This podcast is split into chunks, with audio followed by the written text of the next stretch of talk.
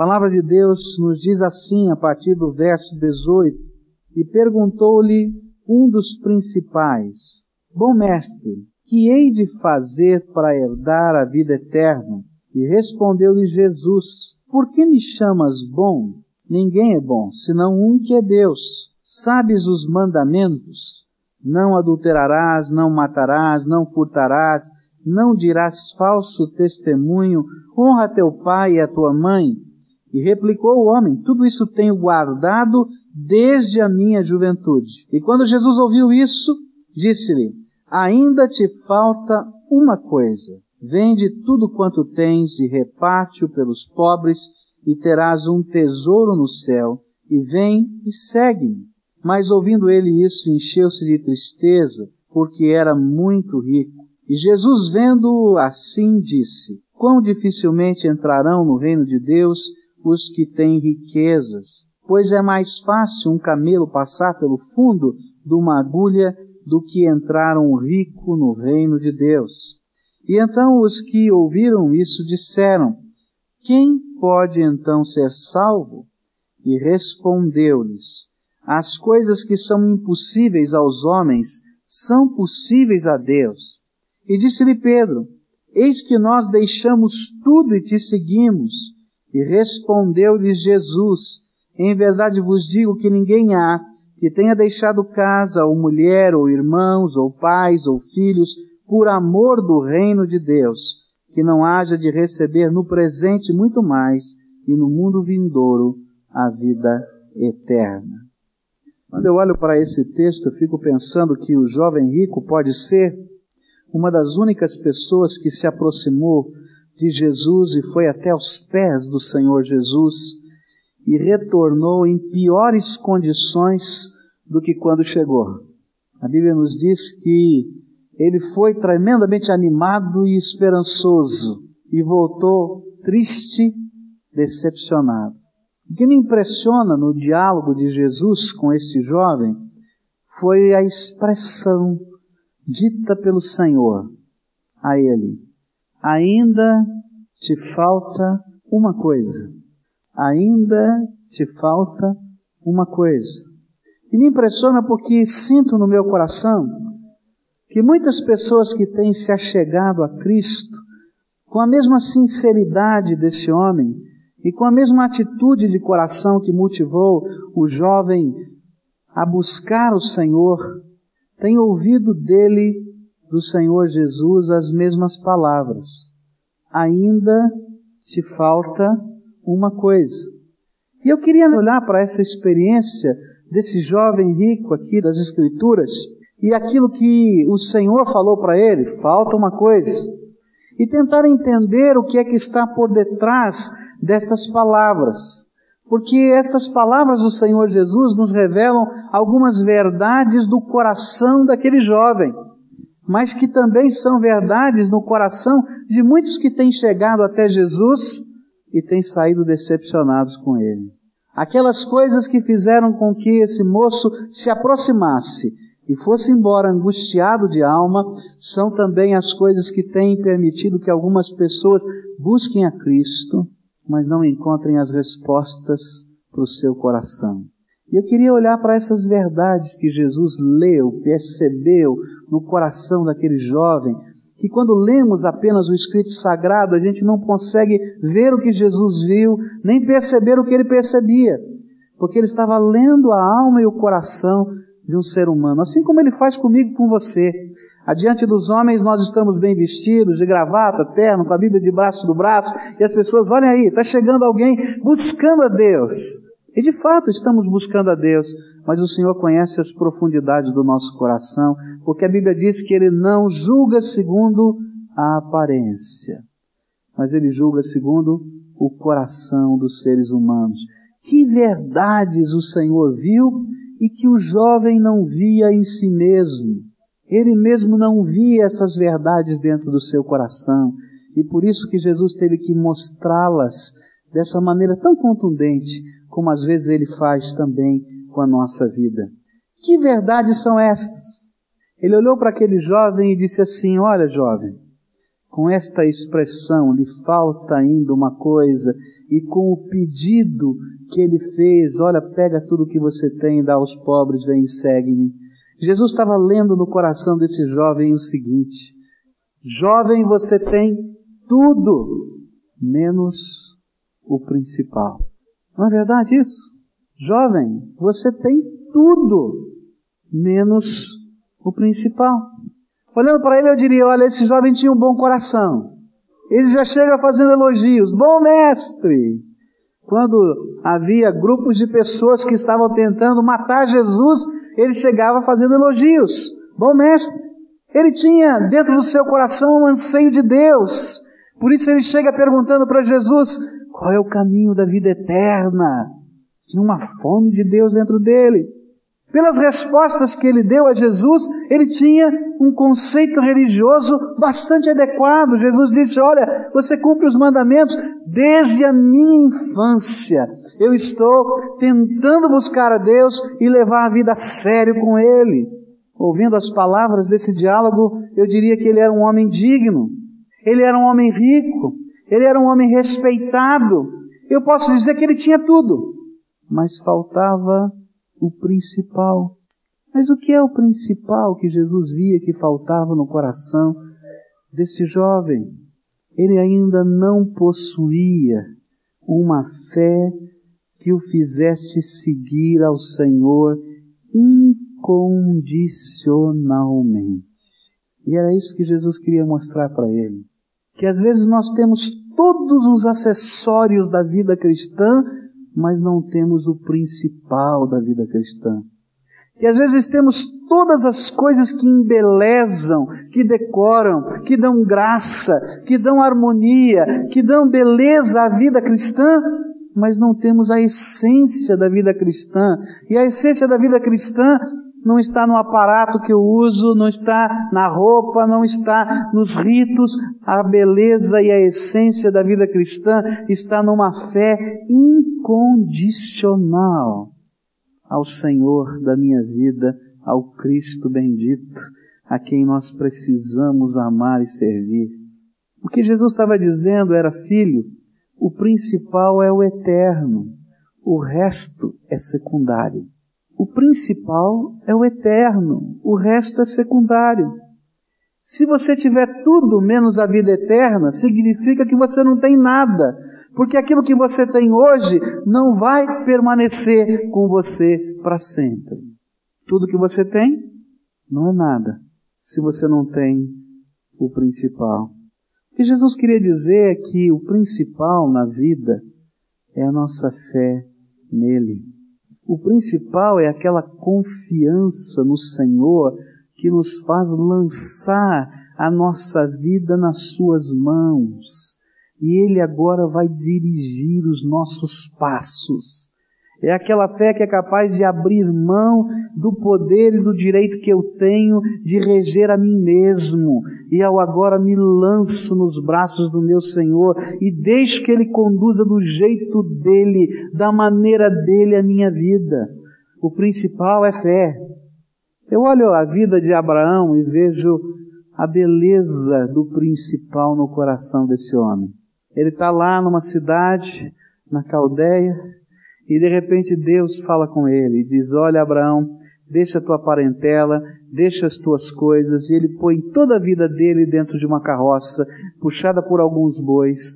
E ele então, naquela carroça puxada pelos bois, leva toda a sua vida e vai para um lugar que ele não sabe muito bem, mas ele tem que ir porque ele quer se lançar através de uma fé incondicional, uma fé que não faz acertos, uma fé que não põe restrições, uma fé que diz: Tu és o meu Senhor amado. Principal que você precisa ter e que eu preciso ter é fé incondicional. Fé que não dita regras, fé que sabe que só existe um caminho e esse caminho é único e que por mais estranho que ele pareça, eu vou ter que andar nele, pois ele sabe e eu sei que não existe alternativa. Quando fazemos o Senhor Jesus Senhor de nossas vidas, nós começamos a colocar de lado as condições e a nossa entrega de vida se torna um ato de fé incondicional. E é por isso que muita gente chega com toda esta fome, com toda essa atitude bonita e positiva aos pés do Senhor Jesus, mas às vezes sai triste como aquele jovem saiu. Sai triste como aquele jovem saiu, porque não tem coragem de se lançar nos braços do Senhor Jesus e dizer: Jesus, eu não vou colocar condições para que o Senhor esteja no controle da minha vida. Eu vou deixar o Senhor fazer o que o Senhor quiser de mim e o Senhor vai me levar para onde o Senhor quiser, da maneira que o Senhor quiser. E aí a gente desfruta não somente da vida eterna, mas de todas as bênçãos que o Senhor tem a derramar sobre nós. Quando Jesus explicou estas verdades e aquele homem sai triste, logo chega Pedro naquela impetuosidade toda dele e diz assim: É verdade, nós deixamos tudo para te seguir, Jesus. E Jesus diz assim: Ninguém que tenha deixado tudo para me seguir vai ficar sem receber nesta vida muito mais do que deixou, e na eternidade a vida comigo no meu céu. Só pela fé eu creio nisso, que quando eu abro a mão e deixo que Ele me conduza do jeito dele, a minha vida de fato vai ser completa. Porque às vezes eu tenho a tentação de imaginar que enquanto a minha vida está no meu controle, aí é que ela é completa. Mas não é assim. Às vezes Jesus olha para a minha vida e olha para a sua vida e diz assim: Que bom, você tem tudo. Tem a roupa certa, tem a teologia certa, mas ele olha o coração. E o que ele vai olhar lá dentro é se existe dentro da sua alma uma fé incondicional que diz: Tu és o Senhor da minha vida. Porque se não tiver isso, sabe de uma coisa? Está faltando o principal no teu coração. A segunda verdade que Jesus queria que aquele jovem percebesse e entendesse, e que ele quer que eu também perceba e entenda, é que quando aquele moço estava dizendo: Olha, já fiz tudo o que era possível e necessário para entrar na vida eterna.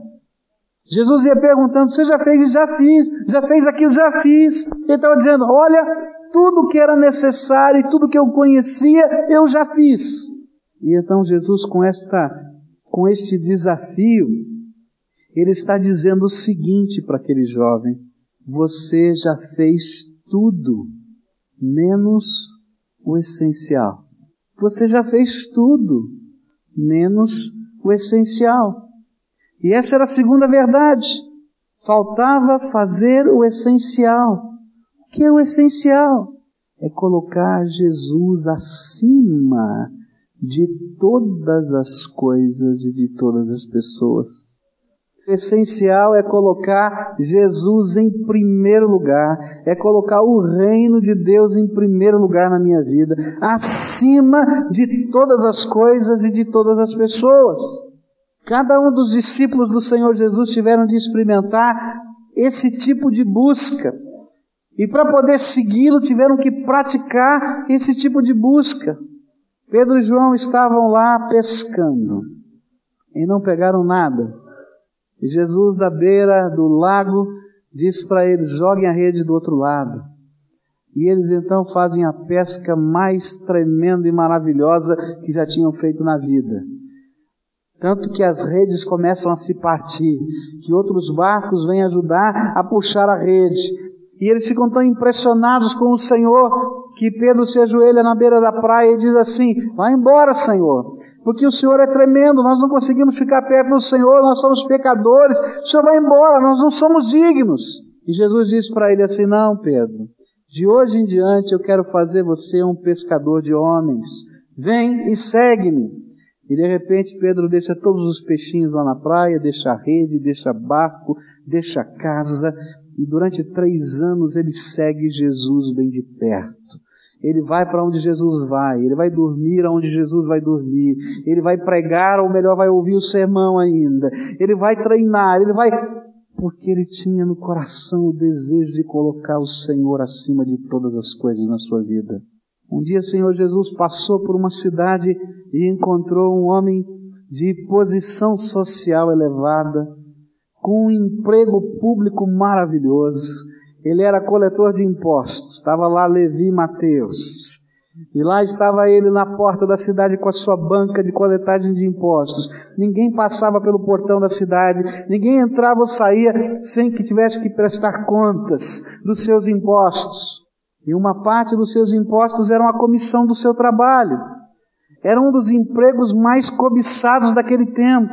Só se conseguia aquele emprego por indicação política. Não tinha outro jeito. Era um cargo de confiança do Império Romano.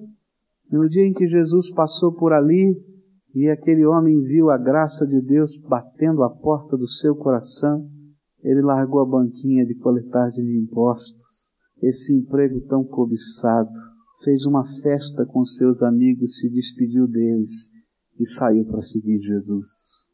Quando eu olho para a vida desses homens, eu vou encontrar esta verdade. Ninguém consegue viver a vida cristã genuína e verdadeira. Ninguém consegue seguir a Jesus de perto se não estiver disposto a colocá-lo em primeiro lugar. Você pode ter a roupa certa, a linguagem certa. Você pode estar até no lugar certo. Você pode conhecer a teologia certa. Você pode praticar coisas tremendamente certas. Que Jesus vai olhar para você e vai dizer assim: meu filho, você já fez tudo, mas lhe falta o essencial. Agora, sabe o que é que me entristece? É que esta verdade revelada pelo Senhor Jesus é uma verdade que nós conhecemos. E muitos de nós, em outras áreas da vida, entendemos a profundidade destas verdades. Você já percebeu como a gente às vezes persegue os nossos sonhos e está disposto a colocá-los em primeiro lugar na nossa vida, mesmo que isso signifique grandes perdas para nós. E parece-nos algo tão natural. Eu conheço, por exemplo, um dentista e um advogado, formado pelas melhores faculdades desse estado. Exerceram suas profissões, ganhavam dinheiro com as suas profissões, mas que tinham um sonho. Cada um deles sonhava ser músico e viver da música. E um dia deixaram todas as suas posições, esqueceram até o curso que fizeram, para poder conquistar um sonho de viver e se dedicar à música. Você conhece gente assim?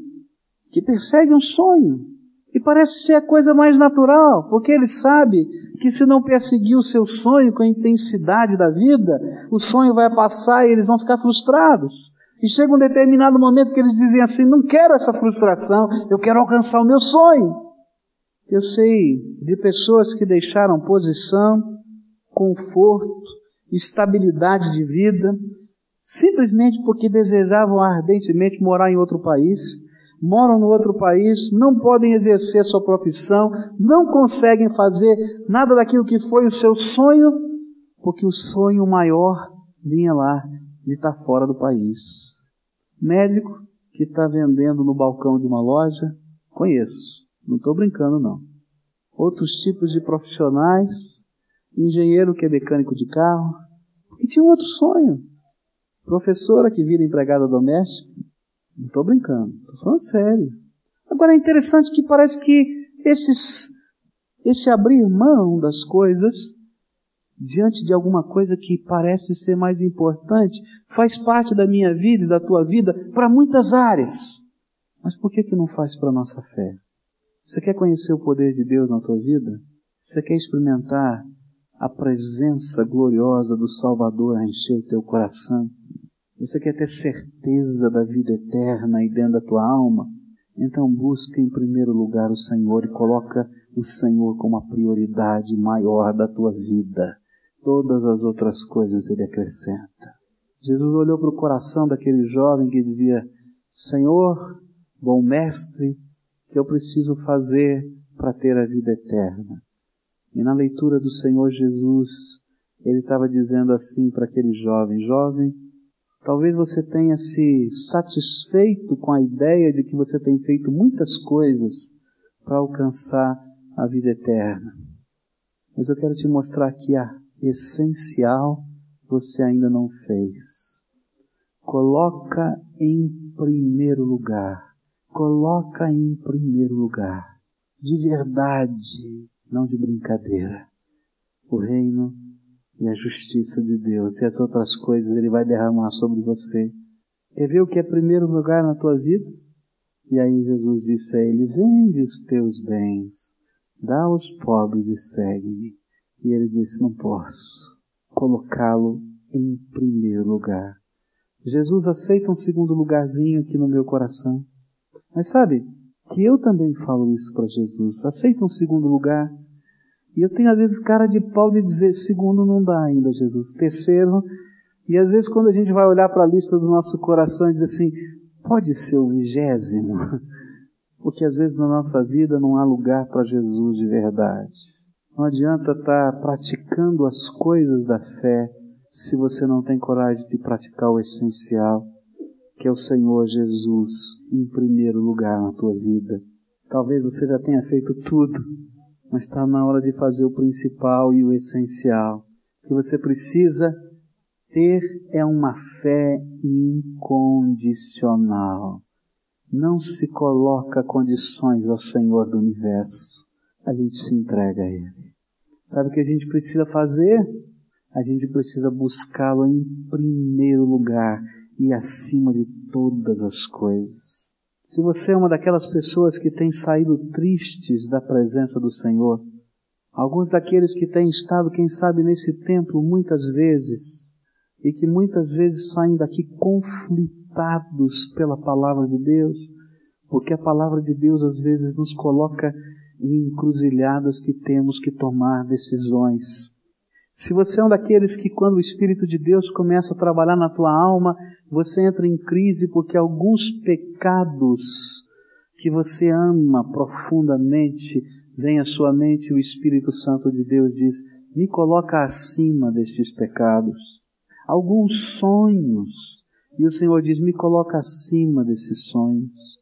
Eu quero dizer para você o seguinte: não saia mais da presença de Jesus cabisbaixo e entristecido. Porque a verdadeira bênção é quando a gente incondicionalmente se coloca nas mãos desse Senhor.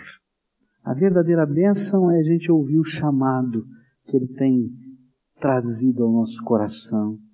Verdadeira bênção é quando a gente tem a coragem de abrir mão das nossas tradições diante da poderosa voz do Salvador.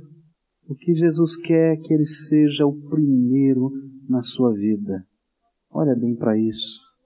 Presta atenção e abre aí, escancara a porta do teu coração. A minha pergunta é: você já tem o principal, uma fé incondicional? Você já fez o que é essencial, colocar Jesus em primeiro lugar na tua vida, acima de tudo e de todos?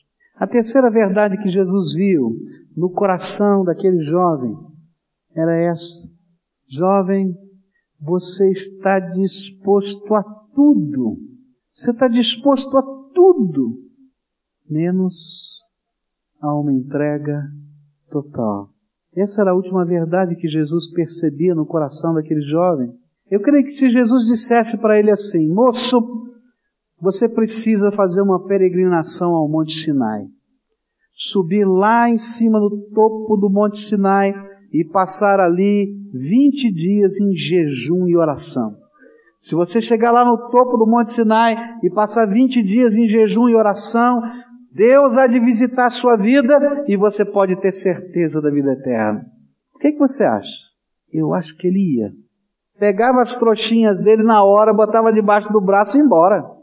Eu acho que se o Senhor tivesse colocado para ele alguns critérios dizendo assim, moço, o que você tem que fazer agora é colocar dentro de você uma disciplina rígida de religiosidade. Você vai se levantar todos os dias de madrugada, você vai orar, Vai fazer isso, vai fazer aquilo, vai atender as pessoas dessa ou daquela maneira. E essa disciplina rígida de religiosidade você vai implantar na sua vida. Eu tenho quase certeza que ele diria: estou pronto, estou pronto. Quem sabe Se a gente contextualizasse para os tempos de hoje, Jesus dissesse assim: Olha, tem um jeito, você vai fazer uma réplica da minha cruz e vai carregar por dez cidades da Palestina. Eu acho que ele ia sair carregando a cruz. Eu tenho quase certeza que ele faria. Mas Jesus sabia que ele não estava disposto a fazer a entrega total da sua vida a ele. Total. Porque lhe faltava a disposição de colocar os tesouros que estavam guardados no cofre do seu coração, no cofre de Deus. No cofre do coração de Deus. E aqueles tesouros que estavam guardados dentro do cofre do seu coração lhe impediam de dar os passos de fé, lhe impediam de colocar o Senhor em primeiro lugar. E ele tinha que começar por uma entrega total desses tesouros nas mãos do Senhor. E o pior é que quando nós não temos coragem de abrir mão desses tesouros que estão guardados no cofre do nosso coração, quando a gente não faz isso, a gente não se coloca inteiro no altar de Deus. Todos os que quiseram tiveram que abrir mão dos seus tesouros guardados dentro do coração, para que eles pudessem se colocar no altar de Deus. Eu olho, por exemplo, para a vida do apóstolo Paulo. Sabe por que o apóstolo Paulo tinha tanta dificuldade de crer no Evangelho? Ele carregava dentro do coração dele o tesouro das suas tradições. Quando você lê o livro de Filipenses, capítulo 3, você vai encontrar aquele homem falando disso. Ah, sabe quem eu era? Eu era hebreu, da tribo de Benjamim. Segundo a lei, eu era fariseu, treinado aos pés de Gamaliel, circuncidado ao oitavo dia, irrepreensível diante dos homens e de repente, quando vinha alguém que mexia com as suas tradições religiosas, as suas tradições familiares, para mostrar alguma coisa maior e transcendente que ele não podia explicar, então a única coisa que ele podia fazer era guerrear contra isso. Porque os tesouros que estavam dentro do seu coração lhe impediam de ver a glória do Salvador. Mas foi lá naquele caminho para a cidade de Damasco que o Senhor Jesus lhe aparece e o brilho da sua glória é tão grande que ele cai do cavalo, literalmente, fica cego. E eu fico pensando, por que, que o Senhor o fez cego? Porque Deus tem algumas maneiras de nos mostrar o que impede a cada um de nós de nos aproximarmos dele. E a cegueira foi uma maneira simbólica de Jesus dizer: as tuas tradições cegam você e você não pode me ver. Para de lutar e se rende. E lá em Filipenses 3 ele vai dizer assim: aquilo que eu considerava precioso, lucro, valor, tesouro, eu entendi que não valia nada, era lixo. E descobri um valor muito maior. Não tem jeito de seguir a Jesus de perto não tem jeito de entrar pelas portas da vida eterna, não tem jeito de ser um cristão de verdade, não apenas de rótulo, se você não estiver disposto a colocar sua vida no altar de Deus. Para isso, tu vai ter que pegar aí os tesouros que estão guardados no teu coração e dizer: Senhor, não são mais meus, fica aí no teu cofre, Deus. Foi com Paulo assim, foi com Pedro, da mesma maneira. E sabe qual era o tesouro que estava no coração de Pedro, que Jesus teve que lidar com esse tesouro? Foram as traições de Pedro.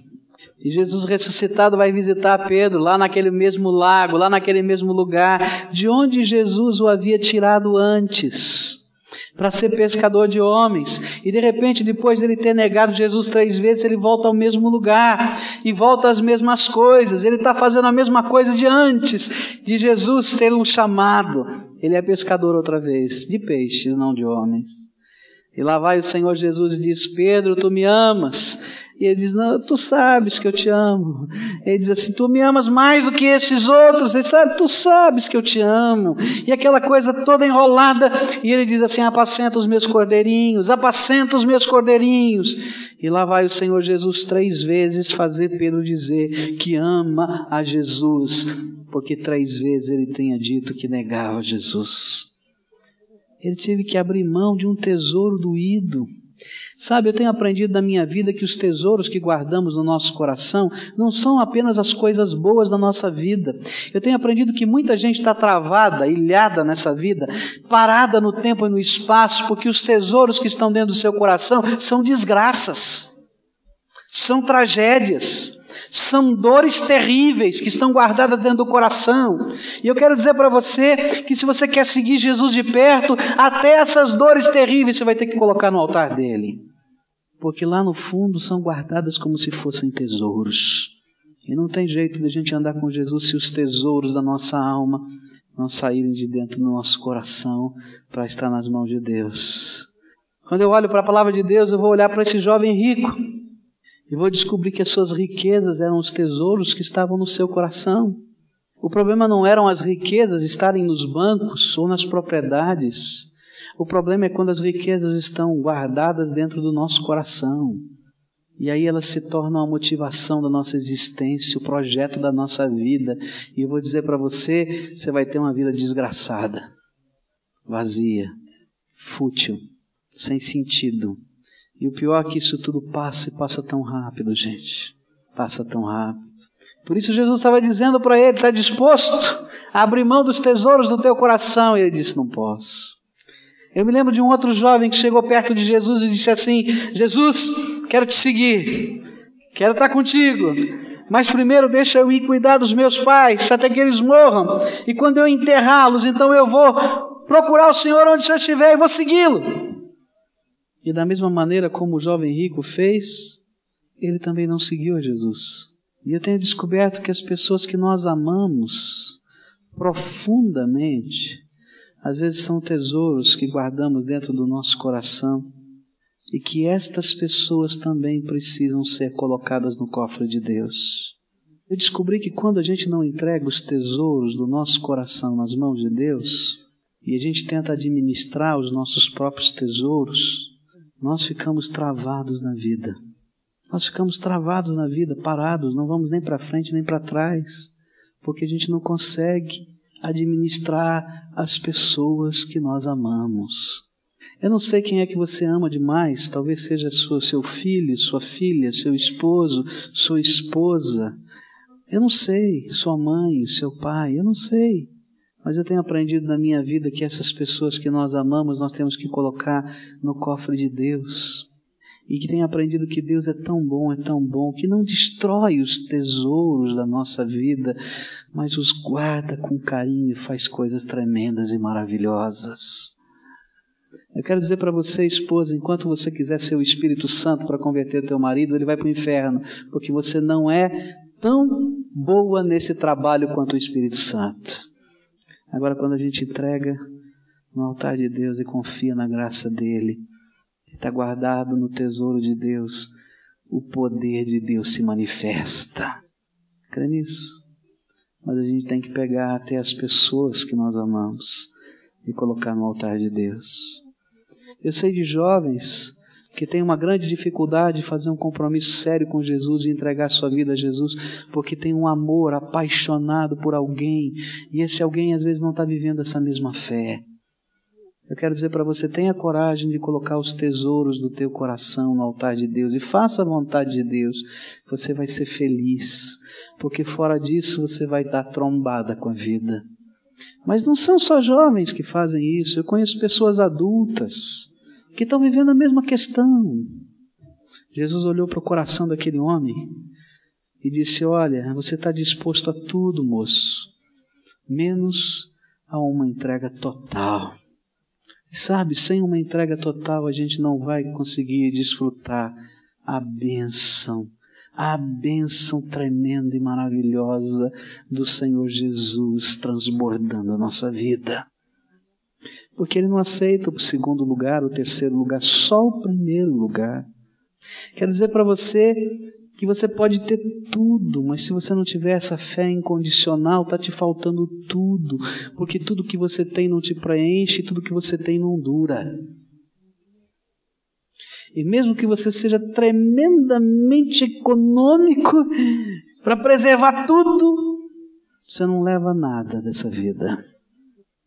Quero dizer para você que muita gente que guarda todos os tesouros dos sentimentos da, da vida dentro do coração e só dentro do coração, estão cercados pela vida e não conseguem ir para frente. Marcados pelas dores, pelas decepções, pelos medos, travados, travados na vida. Você não tem solução para as vidas daqueles que você ama. E se você tentar segurar tudo na tua mão, você vai se angustiar e não vai acrescentar nem um minuto de bênção na vida de quem você ama. Mas quando a gente coloca no altar de Deus e confia na sabedoria dele, milagres de Deus acontecem. Queria terminar dizendo para você o seguinte: Jesus falou, revelou para aquele jovem rico as verdades do coração dele. Às vezes, quando a gente lê esse texto, diz assim: Jesus foi muito duro com esse moço. Já sentiu isso? Eu já senti algumas vezes, só Jesus foi muito duro com esse moço. Ô Senhor, por que, que o Senhor é bonzinho com uns, duro com outros? Porque Jesus estava olhando o coração dele. E sabe o que é que Jesus viu no coração daquele moço? Que ele tinha tudo, mas não tinha o principal, que é fé incondicional. Que ele já tinha feito tudo, mas ele não tinha feito o essencial, que é colocar Jesus em primeiro lugar que ele estava disposto a tudo, mas não a uma entrega total. Faltava ele se render. Faltava ele se render a Jesus. E Jesus tinha que mostrar isso para ele. Porque às vezes a gente fica tão cego que não enxerga que não quer se render a Jesus. E aí ele mexe com a nossa estrutura de vida. E eu sei que Deus hoje está trabalhando aqui nesse lugar. E que tem gente aqui parecida com aquele jovem rico. Talvez você não tenha uma fortuna guardada no banco, mas estas coisas que Jesus viu no coração dele estão também no seu. Por isso eu queria dizer para você: não sai daqui hoje triste. De novo, você que veio aos pés do Senhor, eu queria desafiar você a colocar a sua vida inteira no altar de Deus e deixar o Senhor fazer a obra dele na tua vida, do jeito dele. Para de tentar ensinar Deus a ser Deus. Você já viu quantas vezes a gente tenta fazer isso, ensinar a Deus a ser Deus? Se coloca na posição de servo e diz: Senhor, vou andar contigo do teu jeito agora. Seja feita a tua vontade na minha vida.